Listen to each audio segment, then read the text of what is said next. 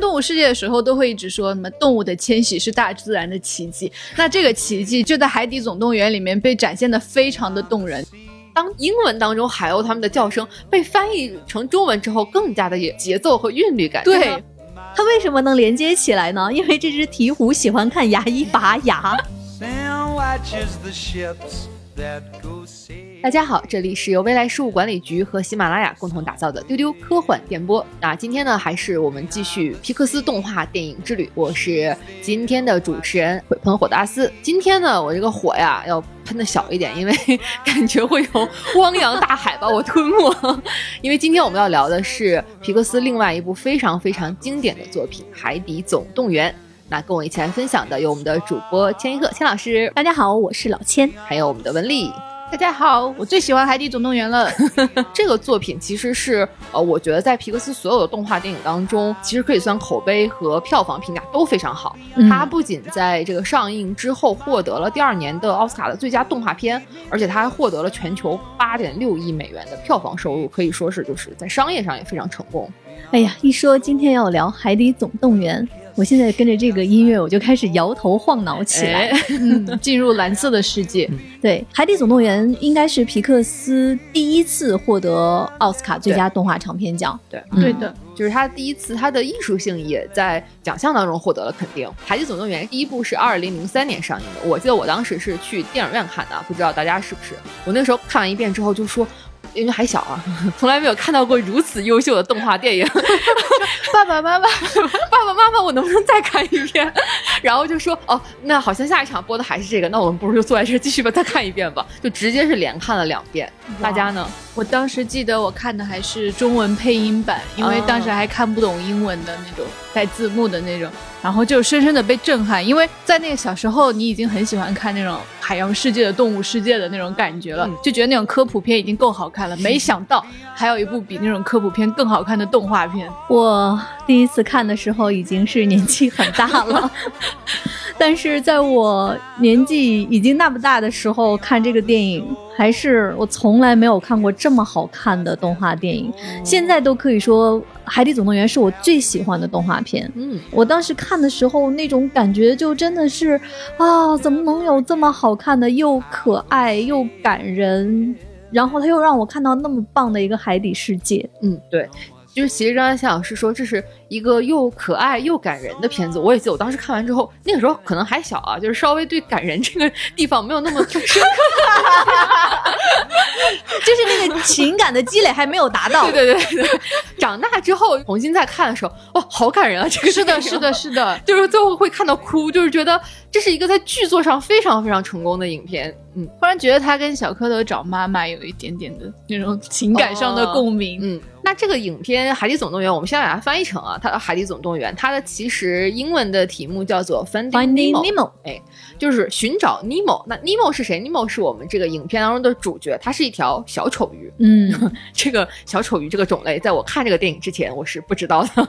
我也是，看完之后，小丑鱼这个种类就等于尼莫。对，对，它真的是因为这个电影太火了。我看后面有新闻，就是这个电影上映之后，在很多地方的海洋馆里面，你看到小丑鱼旁边它贴的那个标签上面就写着 Nemo，就大家看到小丑鱼都会喊 Nemo，对，以为小丑鱼 这个种类就叫 Nemo。对我看这个电影之前，那时候也小，就是以为鱼就都是菜市场里卖的那种，就是银色的有鳞片的，就都长成那个样子和那个颜色，只是可能。大小不同，然后我是看了这个电影之后发现，首先鱼可以有这么多种类，还可以有这么多颜色，各种奇奇怪怪的海底生物，我都是通过这个影片，现在就是学习到了。我们现在在说《海底总动员》这个片名，其实它的英文直译就是 Finding Nemo 嘛。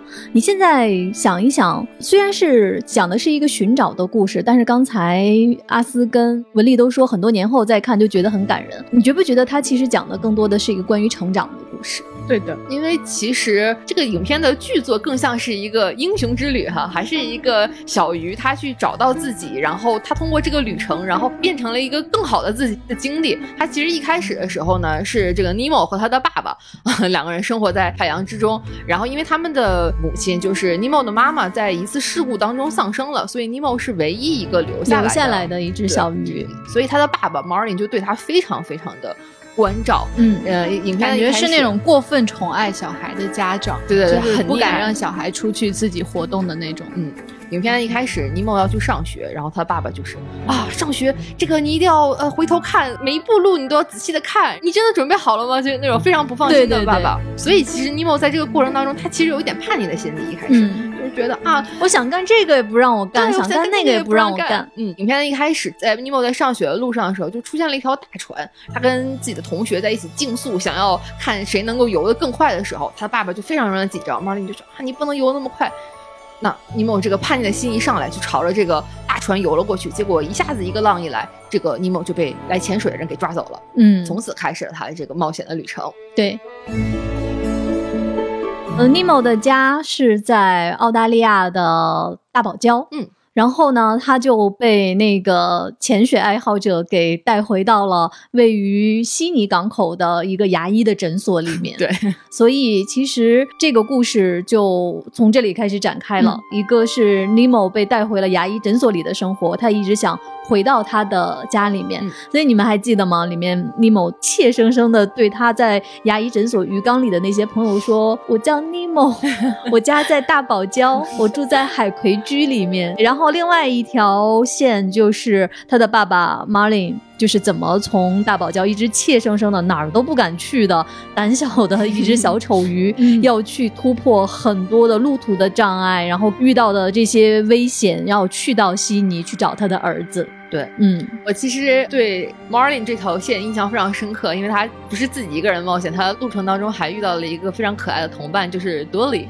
嗯多利是一个有短时记忆健忘症的这样一条蓝糖王鱼，就是一条通体蓝色，然后但有一条黄的那种很可爱的鱼。然后多利呢，她是一个女孩子，她又很记不住事儿，就前脚刚跟人介绍啊，我是多利，我我是一个呃蓝糖王鱼，后脚就忘了啊，我刚才给你介绍过我自己了吗？啊，我是多利，你跟着我干嘛？你跟着我干嘛？她的这个性格就是这种大大咧咧，然后又很健忘，又很勇敢，很莽又，很热心又很热心，就跟其实 Marley 形成了非常鲜明的对比。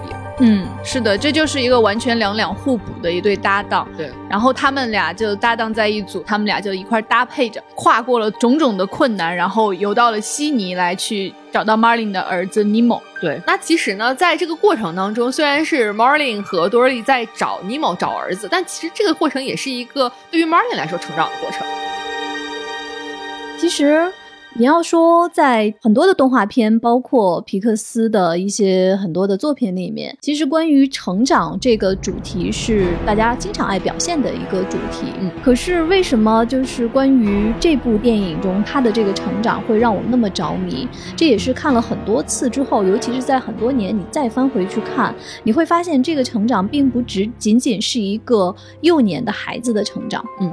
并不仅仅是这个走丢的小丑鱼，他怎么想回到他的家里面这样的一个他的心理和情感的变化，同时他的成长还有他爸爸的成长。对是的，嗯他爸爸性格的转变。对嗯他爸爸一开始是一个非常对孩子有过分的保护欲，然后因为其实是因为他们童年经历过的这场灾难，所以他对一切对尤其对失去会变得非常的小心翼翼。他不希望尼莫或者他生命当中的任何一件事情再去失去了，但他在这个过程当中也丧失了很多余生的乐趣，就是不再有那种冒险的勇气，也不再敢去呃发现新事物，而反而是尼莫走丢这件事情给了他一个机会，就是你必须走出去去面对这个世界，你必须走出去去碰撞去经历。对，多莉也是推动他发现自己冒险精神的重要的一步。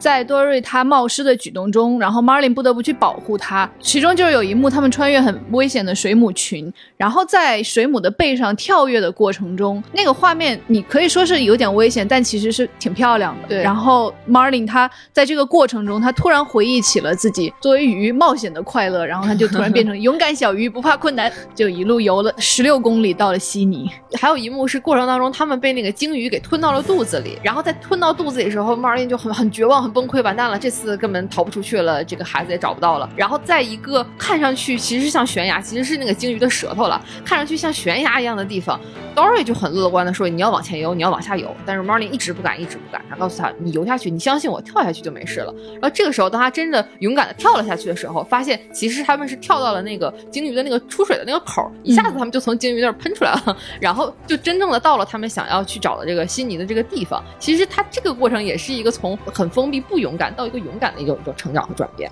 对，就是尤其是 Marlin 和多莉的这条线，我在很多次看之后才会能明白了，包括像第二部。Finding Dory 里边的他一直在强调的一句话就是：当你遇到事情的时候，你要想一想多莉会怎么做。嗯，因为刚才阿斯讲到，多莉是一个他有短暂的一个遗忘症的一条小鱼，所以说他做事情不会想那么多，他不会瞻前顾后。那有事情，那有了情况我们就去做呗，就做了决定 就往前闯呗。但是 Martin 不是这样的，所以你在过了很多年之后再看，哎呀，生活中很多事情不就是这样吗？想那么多，还不如直接。就去做吧。是的，Dory 有一句话特别好，其实有点像他的口头禅，就是 keep swimming，你要一直游，一直游。对，就是你只要勇敢去做，可能结果都会是好的。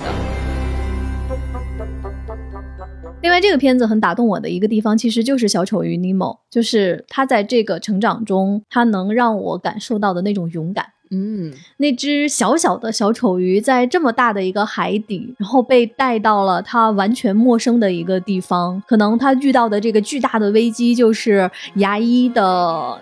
那个被号称鱼类杀手的小侄女 会把他带走，经常被他带走的小鱼就不幸的死掉了。对，所以尼莫一定要让自己摆脱这样的厄运，回到大海里面去找爸爸。这个故事没有给我们的主角一个绝对的光环，就是他也没有什么现在大家熟悉的那种天选之子，然后具备什么样的能力，然后给他一个什么重大的任务，他一定要去完成，要去拯救世界。没有，他要去拯救他自己。他从从小，他的爸爸就告诉他说：“你的身体有残缺，嗯，因为尼莫天生是一只他的一边的鳍比另外一边鳍小。那其实爸爸为了保护他说，你这个鳍叫幸运鳍，但其实就是说你的身体有残缺，你不能做任何的危险的举动。嗯，但是其实我觉得这个片子最后他。”能让我感受到，就是这个身体有残缺的小鱼，他去正视自己，去做到了他几乎做不到的事情。他怎么去接受自己的残缺和不完美？最后做了一个特别勇敢的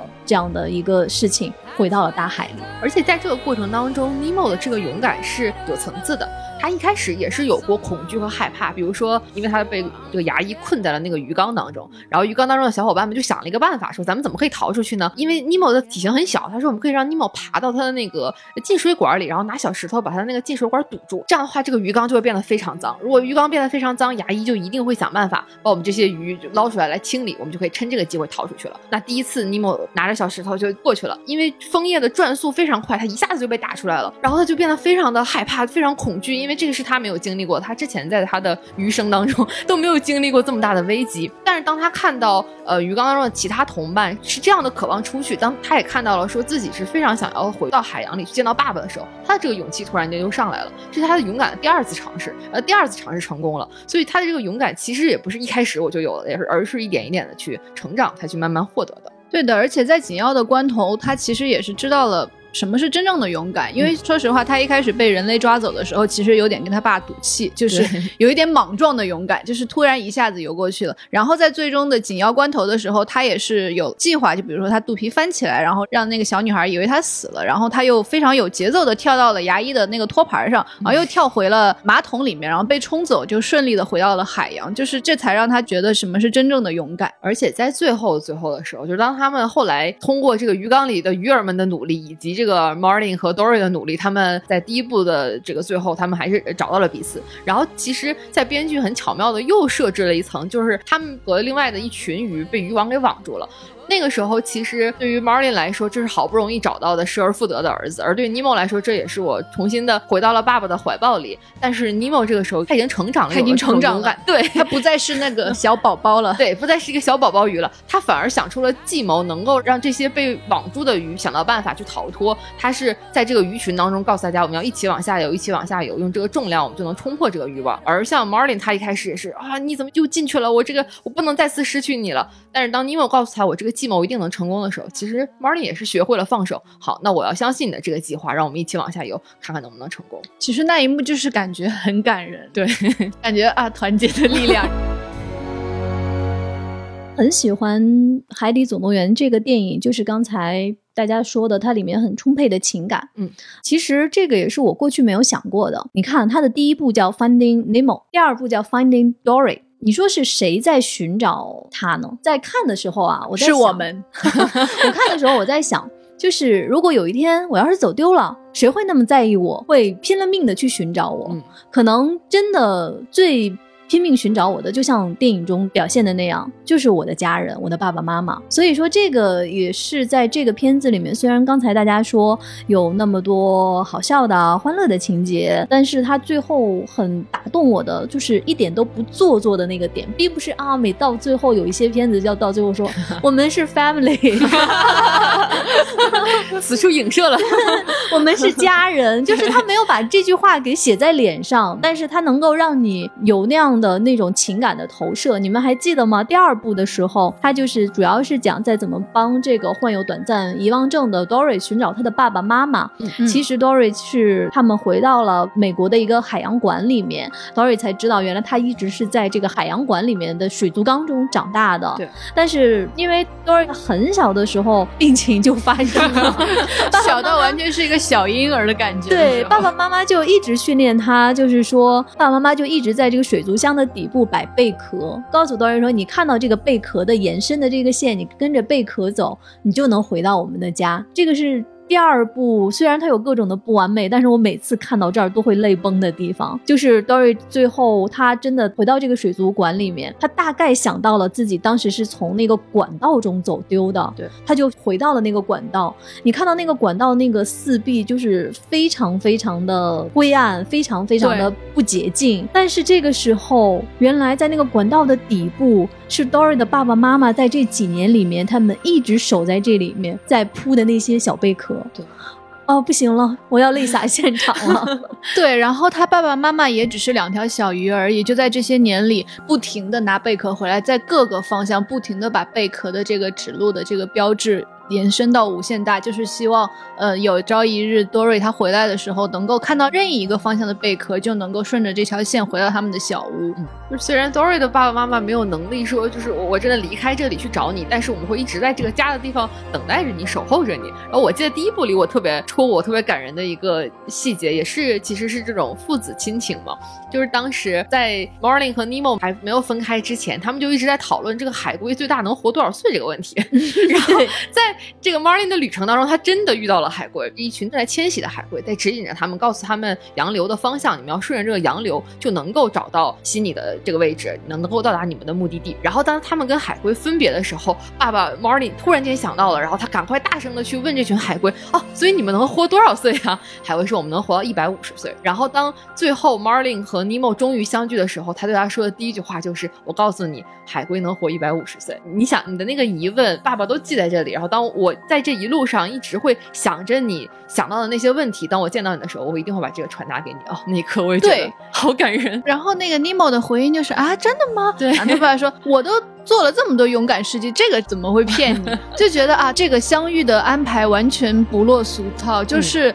他们没有见面，紧紧拥抱，说：“儿子，我好想你。”而是说海龟能活一百五十岁哦，就是感觉啊，很真实且非常打动人的一个细节。而且我也是通过这个电影第一次知道海龟能活一百五十岁这个 又学到了新知识对，那除了海龟能活一百五十岁，我在这个电影里面还学到了一个海洋知识，就是你们记得吗？Marlin 在和 Dory 他们在过一条很深的海沟的时候，嗯，其实就是那群特别热心的沙丁鱼告诉他们说，你要走下面，不要走上面。到了那个海沟的时候，你才会发现哦，原来在海沟的上面有好多好多的水母，嗯但是在海沟下面是没有的。可是当时他们不相信嘛，就觉得这么深的海沟怎么能走下面呢？要走上面。所以我看到这里，我才知道哦，原来在海底，你如果要过海沟，要走下面。当然了，大家记住了吗？知识呢，可能这个知识是一个无用的知识，毕竟过海沟的这个机会还是很少。冷知识。在这个电影当中学到了非常多的新知识，真的太多。除了像这种很硬核的，还包括认识了非常非常多种类的鱼类。你们说这些的时候，我突然有点难过。你们那么小的时候 看了这部电影就知道了，我过了那么多年，那么大年纪看才知道。我是真的就是看这个电影之前，以为鱼就是灰色或者就是深灰、浅灰、黑色、白色、银色、银色，对对。然后看这个之后，发现这么多种种类，而且就是每一个种类和它们的习性，在这个影片当中都被表现的非常好。对对对，这个也是我看《海底总动员》这个电影给我的一种震撼感。就是我不知道你们是有没有这样的体验啊？当时就是在之前我看的所有的动画片里面的那些动物角色，他们都尽可能的去拟人化。对，就是他。更多的想让你看到它更生动的像人的那一面，但是这个电影它特别难得的是，它保留了所有这些海底生物它们各自的生活的习性，包括它们的种群的特点。对，但是呢，又做的特别特别的招你喜欢。嗯，对的。比如说里面有一开始的时候就有三只非常 可爱的鲨鱼，对，鲨鱼。这个是 Martin 在他的那一路上遇到的第一个危机。对，大家提到鲨鱼呢，想到鲨鱼它是要干嘛呢？要吃小鱼。鱼，那我们这个电影里呢，鲨鱼恰恰是一个不吃鱼的鲨鱼，吃素的鲨鱼，而他们还没有克制自己的内心这种想要吃鱼的欲望，所以他们组成了一个甚至有点像那种戒酒会，一个互助联盟互助会，经常要开会，然后每次开会的时候，大家还要带来自己的一个鱼类新朋友，还有气球，对，还有气球，为了证明就是我们是好鲨鱼，我们是吃素的好鲨鱼，然后我们还会跟我们想要吃的对象来交朋友，对，对，他们的团歌是鱼类是朋友，不是食物，然后。还有像沙丁鱼，那我们想要沙丁鱼、沙丁鱼罐头，因为他们经常很大批、很大批、大成群结队的出现在一起。对对对。那这个电影当中的沙丁鱼也是成群结队的出现在一起，他们的作用就是指路。对，这是在 Martin 和 Dory 他们的旅程当中遇到了。就是这一群沙丁鱼，当时他们两个正在吵架，然后突然沙丁鱼群就出现了，说啊：“这位女士，这个男士在骚骚扰你吗？你是有什么问题吗？”就特别特别热心 肠，绅士，非常绅士，非常正义啊！你是有什么问题吗？然后当时马上说：“啊，我没有问题啊，就是我朋友很紧张，他要找他的儿子。”然后这些沙丁鱼就开始变换造型，不仅在嘲讽 Marlin 的这种紧张的神态，然后还告诉他们：“哦，悉尼是什么样子。”当他们告诉他悉尼是什么样子的时候，这些沙丁鱼就组成了悉尼的图案，对他们组成了悉尼歌剧院的样子。哦，当时那一幕。就你觉得又震撼又好笑。大家还有什么就印象非常深刻的在这个影片当中的海底生物吗？就比如海龟群，嗯，看动物世界的时候都会一直说什么动物的迁徙是大自然的奇迹。那这个奇迹就在《海底总动员》里面被展现的非常的动人。就是 Marlin 他在经历了水母群的冒险之后，他睁开眼，他发现自己躺在一只大海龟的背上，然后身前身后全部都是大大小小的海龟在游。那他们游过的这个水流呢，就叫做冬奥暖流。重要知识。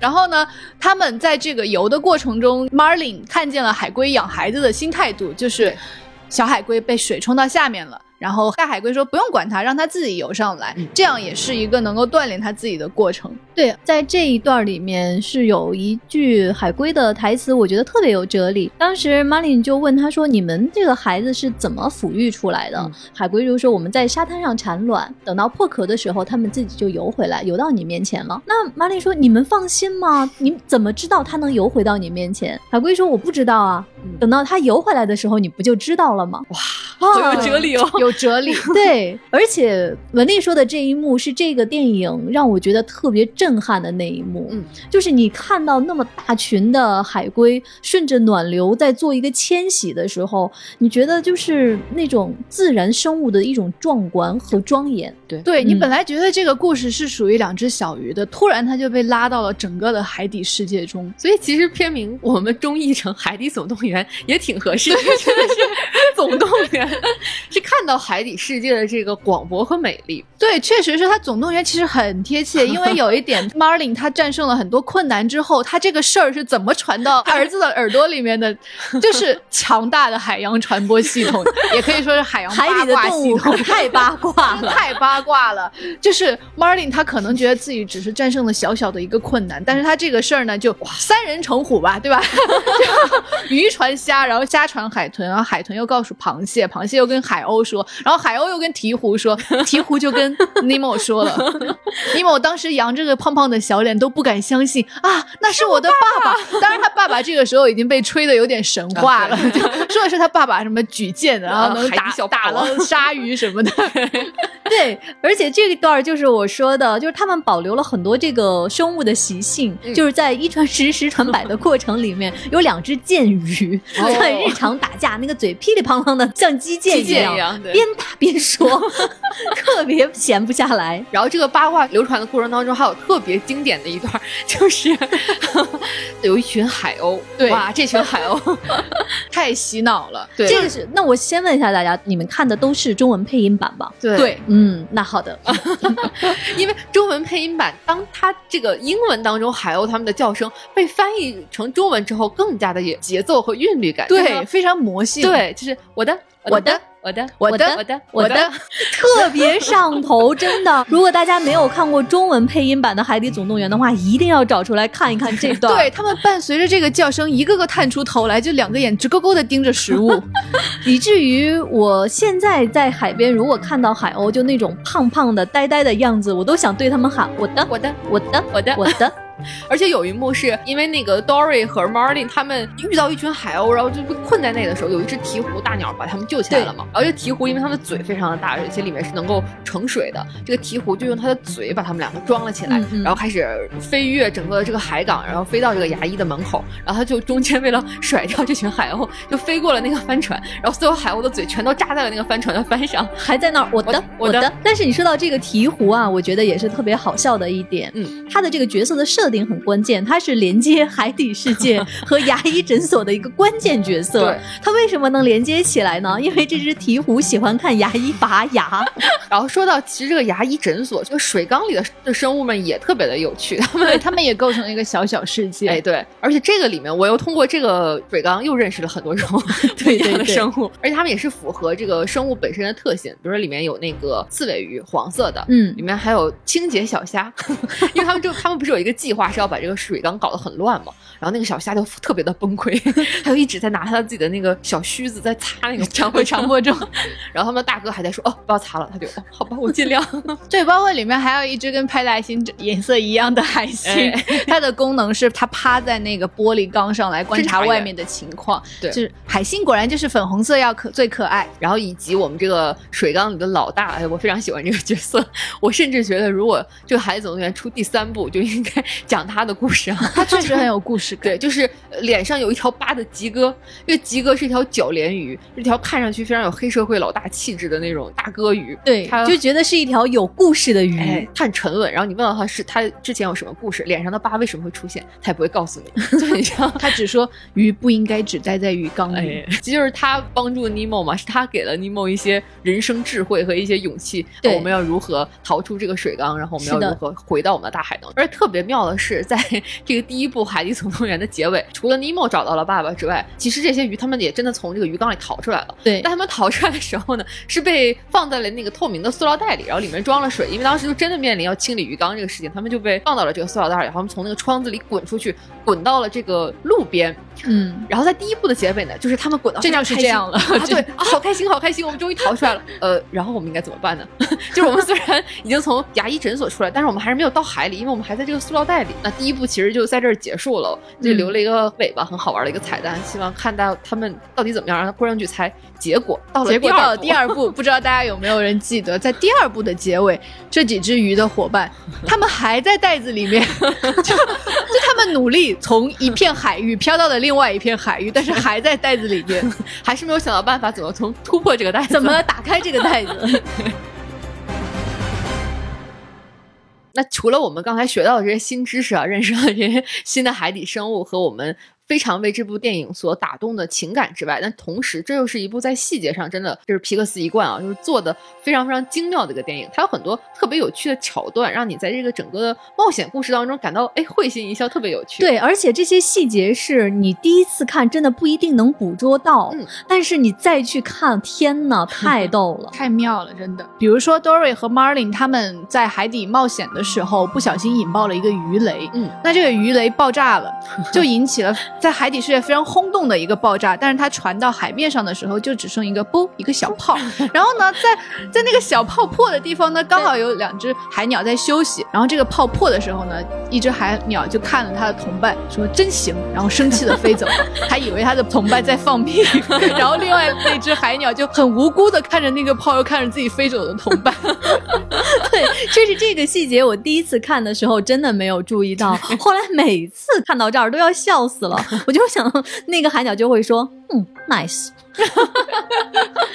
另外还有一个细节，就是牙医诊所里面牙医的那个小侄女，他们就叫她 fish killer，就是达拉。对，就是她被这些鱼缸里的鱼传说中就是一个特别特别暴虐的，要杀小鱼的一个小恐怖的小姑娘。对，是很经典的一个反派营造的一个手法，对，就一直在其说不见其人的感觉。然后达拉的出场啊，也是我第一次看的时候我没有注意到的。然后那天我们在。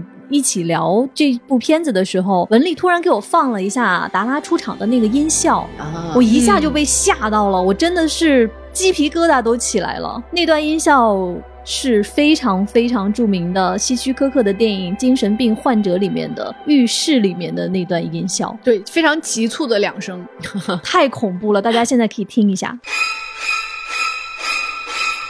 就是这个，但是在看电影的时候真的没有意识到，后来你再去看哦，觉得真的是超级恐怖。对，这两声音乐出来，然后达拉摔门而进，就鱼类最大的恐惧。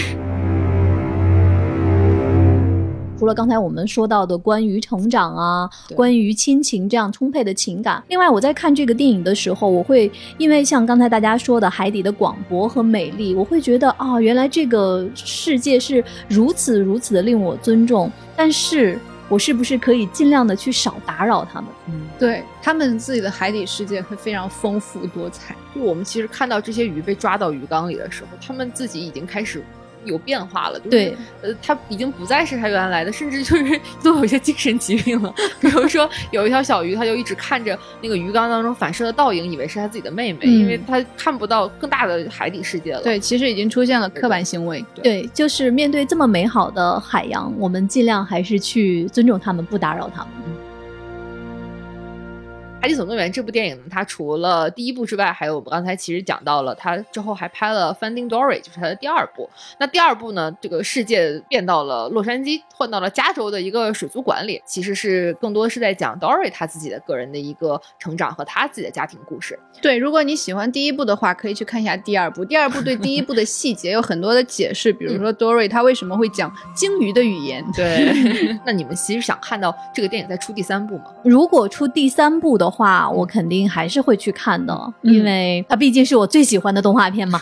我如果是第三部的话，钱老师想看到就是哪条鱼的故事？哦，我想看的不是某一条鱼，而是其实刚才我们说它有好多配角都很出彩嘛。对，我想看到尼莫和他的那些同学们的故事。长大了之后吗？啊，还是小小的样子更可爱一些，因为他们那些细节做的也都很有趣。比如他有一个同学，应该是一只小乌贼。嗯，他只要一紧张就会喷出黑色的墨，对，我觉得还会怪说啊，你害你害我喷墨了。他们老师也非常可爱，一个大大的这个魔鬼鱼，对对对，他们都可以在老师的背上，然后去遨游海底。其实第一部的时候，相当于他们也就上一年级嘛。第二部过了一年，也就是二年级了。那你你第三部还可以拍他们三年级高年级的故事吗？天哪，鱼上学也这样吗？他们也是九年义务教育。我比较想看啊，如果第三部的话，我肯定还是想看吉哥的故事，那条有故事的鱼。对，因为年轻的吉哥，对，他是怎么有这这道疤？他的鳍是怎么受的伤？他是怎么被抓进鱼缸？对，是不是一个爱情故事？连鱼的爱情故事你都不放过？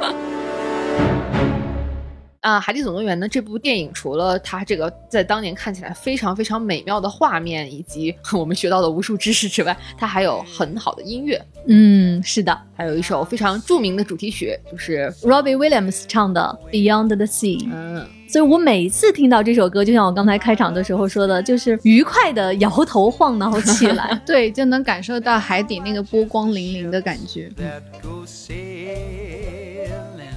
呃，那今天呢，我们跟大家分享了我们都非常非常喜爱的《海底总动员》这部电影。